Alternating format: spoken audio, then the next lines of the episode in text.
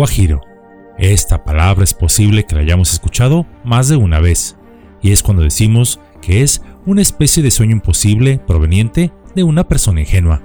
La etimología de la misma es incierta hay distintas teorías al respecto. Una de ellas nos sugiere que la palabra podría tener su origen en el término guajira, que en algunos dialectos del idioma taíno, una lengua indígena de las Antillas, significa mujer joven. Según esta teoría, los primeros colonizadores españoles que llegaron a la región del Caribe habrían utilizado el término guajira para referirse a las mujeres jóvenes indígenas que encontraron ahí. Posteriormente la palabra habría evolucionado para referirse a los campesinos que vivían en esas zonas rurales. Otra teoría sugiere que esta palabra podría tener su origen en el término africano wazir, que significa jefe o líder. Según esta teoría, los esclavos africanos que fueron llevados a las Antillas habrían utilizado el término para referirse a sus líderes o jefes de tribu. Con el tiempo, la palabra habría evolucionado para referirse a los campesinos que vivían en las zonas rurales de la región del Caribe. Pues bien, Dicho esto, en muchas ocasiones nuestros amados políticos gustan de anunciar a los cuatro vientos proyectos u obras que si bien en papel suenan grandiosos, en la práctica muchos de estos no pasan de ser precisamente lo que mencioné anteriormente, sueños guajiros. Recientemente se anunció a bombo y platillo un proyecto que podríamos calificar a primera instancia como tal, un puente que cruzaría el Golfo de Cortés, desde la masa continental hacia la península de Baja California, pero, ¿qué tan factible es que este se pueda construir o no? Hoy deseo hablarles un poco de ello. Es por eso que Yolocamotes tiene el placer de traerles el día de hoy el puente del Mar de Cortés. ¿Una realidad o un sueño? ¿Guajiro? El gobernador de Sonora, Alfonso Durazo, en recientes días propuso la construcción de un puente terrestre que conecte los puertos de Sonora con la península de Baja California, cruzando el Golfo que divide ambos territorios. Una carretera marítima conectaría Sonora con la península de Baja California, ofreciendo servicios de transporte de yates, así como la creación de puertos para complementar el servicio carretero. El gobernador Durazo propuso que el puente tenga una longitud de 75 kilómetros y se construya en la parte más angosta de la península, justo donde se dividen Baja California y Baja California Sur. Esto según sus palabras, significaría un gran avance para el turismo náutico en el Golfo de California, pues un barco que esté en el Golfo de Cortés podría en cuestión de una hora máximo estar en el Océano Pacífico y viceversa. Este proyecto, además, sería una gran oportunidad para impulsar el turismo en la región, especialmente en las localidades que se ubican al norte de la península, beneficiando, según las autoridades, a las industrias de cruceros en la región, incluyendo puertos tan lejanos en el Golfo como Puerto Peñasco. Este proyecto sería sometido a la consideración de la autoridad federal y si se aprueba, marcaría un hito histórico en los proyectos de infraestructura en México, cambiando la manera en que se viaja por la península. Este proyecto tendría varias ventajas. La primera es que facilitaría el transporte de personas y bienes en la península de Baja California y el resto del país, lo que podría impulsar el comercio y la inversión en la región pues en la actualidad, por ejemplo, dos personas y un vehículo pequeño en ferry cruzar el continente a la península en el mismo cuesta alrededor de 10 mil pesos, y entre 12 y 14 horas de viaje entre Topolobampo, Sinaloa y La Paz, Baja California Sur. Una carretera transoceánica acortaría no solo el costo, sino el tiempo de traslado a un tiempo estimado de entre una o una hora y media. En segundo lugar, fomentaría el turismo náutico en el Mar de Cortés, atrayendo más visitantes a la zona y generando empleos y beneficios económicos. La tercera ventaja es que la creación de puertos para complementar el servicio mejoraría la conectividad y la accesibilidad a las localidades costeras de ambos lados del puente y más allá, lo que incrementaría la calidad de vida de muchas comunidades. La cuarta ventaja es que la construcción del puente terrestre sería una importante obra de infraestructura que demostraría el compromiso del gobierno con el desarrollo y la modernización del país, pues sería una prueba de que México no se ha quedado estancado en el pasado, con proyectos viejos o mal planeados. Pero no todo es miel sobre hojuelas, pues también se han señalado algunas desventajas. La primera es que el costo de construcción sería muy elevado y requeriría una importante inversión de recursos públicos, donde además es posible que pudieran presentarse casos de corrupción, ya sea elevando escandalosamente los costos de construcción, como suele suceder en nuestro país, o que se sorprenda algún político beneficiándose con este proyecto. Algo que por supuesto sería muy raro, y más en estos tiempos donde dicen que ya no hay corrupción, sarcásticamente hablando. La segunda desventaja es que podría haber impactos ambientales negativos en la zona, como la alteración de los hábitats naturales y la afectación de la fauna y flora marina. El gobierno dice que esto no sucedería, pues serían socialmente responsables con el medio ambiente. Y quien lo dude, a manera de sarcasmo, que le pregunte como testigo a la vaquita marina, que desde el más allá puede dar fe de ello. La tercera desventaja es que la construcción del puente podría requerir expropiación de terrenos y afectar a comunidades locales,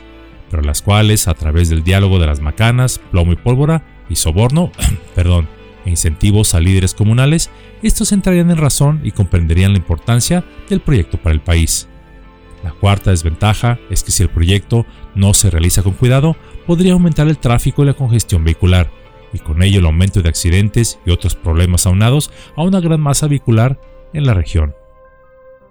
Pero, además de estas ventajas y desventajas, existen otros factores que por el momento echarían un balde de agua fría a este sueño gubernamental.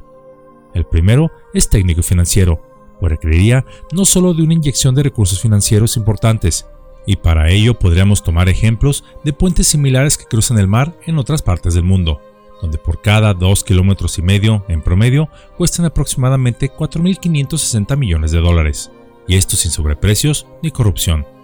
Por lo que intentar hacer uno de 75 kilómetros, que por cierto sería el puente interoceánico más grande del mundo, haría palidecer en costos otros proyectos emblema del actual sexenio, como el aeropuerto Felipe Ángeles, el Tren Maya y la refinería Tres Bocas,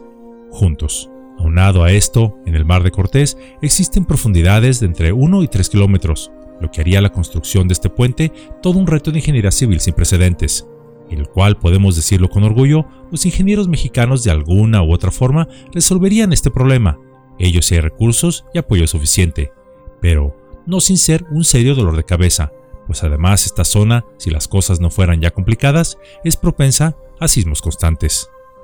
El otro problema y el primer gran obstáculo es político, pues en realidad no existe un interés gubernamental en construirlo, ya que el beneficio no se traduciría en realidad en muchos votantes, por lo que aun si el costo de construcción fuera mágicamente factible y no hubiese demás problemas de ingeniería asociados a este, a menos que los altos funcionarios públicos que tengan el poder de probarlo tuvieran intereses comerciales en este puente o vivieran cerca del mismo como lo fue en el caso del Tren Maya o algún otro interés personal, es dudoso que se dé luz verde al mismo, o incluso si se da luz verde podría quedarse a medio construir. Pero, entonces, ¿será acaso este un mero sueño guajiro, donde el mandatario lo anunció porque quisiera traer la conversación hacia su estado, ser una distracción de otros temas, o andaría bajo la influencia de alguna sustancia extraña? Existen distintas razones por las cuales los gobiernos anuncian proyectos que nunca inician o completan, una de ellas es la necesidad de generar expectativas y mantener el apoyo del público o de los grupos de interés, como pueden ser los inversionistas, los empresarios, los trabajadores, los políticos, etc. Otra razón puede ser de interés político, donde los anuncios de proyectos ambiciosos pueden ayudar a los políticos a ganar elecciones o a mejorar su imagen pública. Además, los proyectos pueden ser utilizados como un instrumento de negociación política, ya que pueden ser empleados como moneda de cambio para obtener apoyo de otros grupos o partidos políticos. Por otra parte, la falta de planeación y la ineficiencia del gobierno en la ejecución de proyectos pueden ser otra causa. En ocasiones estos proyectos son anunciados sin haber sido debidamente planeados o sin tener los recursos necesarios para completar los mismos, lo que hace que se abandonen en algún punto del proceso. Históricamente, hay muchos proyectos que se anuncian, se invierten recursos y jamás se terminan, como por ejemplo la refinería durante la administración de Felipe Calderón que quedó en una barda, el Instituto de Salud para el Bienestar, INSABI, de la actual administración, que finalmente desapareció, la nueva autopista federal que uniría Guadalajara con Puerto Vallarta, que inició durante la administración del presidente Enrique Peña Nieto, y que hasta la fecha, a pesar de muchas promesas, aún sigue construyéndose. O si traemos ganas de ver más atrás, desde mediados del siglo XIX se han anunciado un sinfín de proyectos de un tren en el istmo de Tehuantepec, el cual uniría al Golfo de México con el Océano Pacífico. Pero hasta la fecha, y a pesar de la gran cantidad de recursos a lo largo de más de 100 años puestos en distintos proyectos, estos aún no han fructificado. Y así, un largo etcétera. Otro gran problema en estos proyectos son la corrupción, y la cual puede existir en el proceso de licitación y contratación de proyectos, lo que llevaría a la selección de empresas que no tienen la capacidad técnica o financiera para llevar a cabo el mismo, y el cual en no pocas ocasiones son conocidos o amigos del político en turno, y que tan solo son elegidas para iniciar un estudio técnico que le reditúe algún beneficio económico para la empresa y o el político que aprobó este estudio. Sea cual fuese la razón del anuncio de este proyecto, en papel es una buena idea, pero que al parecer, dadas las condiciones políticas, técnicas y financieras actuales, se quedaría por el momento ahí, durmiendo el sueño de los justos. Ciertamente, esta cápsula o este proyecto nos muestran que los sueños son gratuitos, pero alcanzarlos siempre tendrán un precio, pero no obstante, aunque parezcan imposibles, si de verdad creemos en ellos, juntos, estos se pueden tornar realidad. Pues los sueños no se hacen realidad por arte de magia, se hacen por sudor, determinación, trabajo duro y un objetivo superior. Con esto último me refiero a que si este proyecto nació con el propósito sincero de mejorar la vida de la gente, tarde o temprano, aún en contra de todo pronóstico, prosperará pues un buen proyecto de gobierno es aquel que está pensado en mejorar la vida de las personas y no en ganar votos, enriquecer al político en turno o ser un monumento al ego de un político. Este proyecto lo podríamos calificar de faraónico, pero un buen gobierno no es el que construye proyectos que puedan parecer impresionantes, sino lo verdaderamente impresionante de un gobierno es cuando éste centra todas sus actividades en satisfacer las necesidades básicas de su pueblo y crear las condiciones para que éste sea feliz, pues aunque parezca paradójico o incluso ingenuo, el progreso de un pueblo no se mide por dinero o proyectos, sino por la cantidad de sonrisas que un pueblo tenga todos los días. Pues la grandeza de un gobierno no se mide por la magnitud de sus proyectos, sino por la felicidad que logra sembrar en el corazón de su pueblo, ya que el verdadero éxito de una administración pública está en hacer florecer sonrisas en cada rincón de su nación. Y ese es un proyecto que creo todos estaríamos dispuestos apoyar.